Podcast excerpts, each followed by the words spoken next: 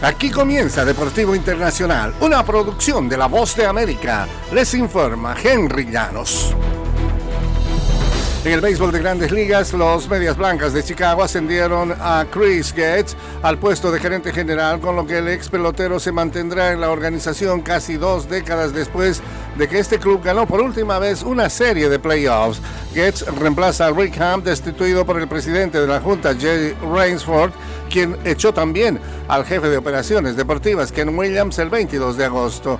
Williams estaba en su undécima temporada como vicepresidente ejecutivo, luego de desempeñarse como gerente general durante 12 años, y Han había estado con Chicago desde 2002.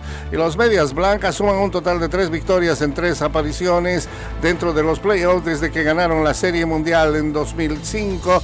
Comenzaron este año con aspiraciones de postemporada, pero ocupan el cuarto sitio de la división central y el eh, tenista español Carlos Alcaraz, identificado claramente como el campeón defensor del abierto de Estados Unidos.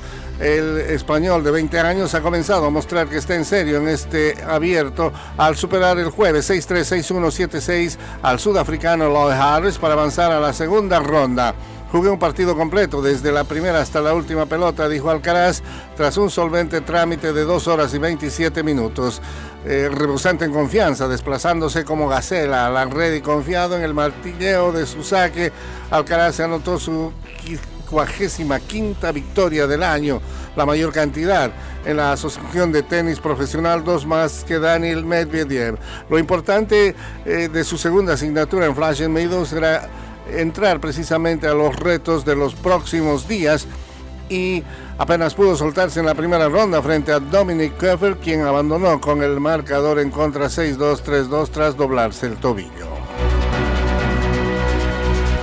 Y la española Aitana Bonmati aprovechó su discurso en la ceremonia de premiación de la UEFA para expresar su apoyo a su compañera que recibió un beso no consensuado del presidente de la Real Federación Española de Fútbol después de la final del Mundial Femenino.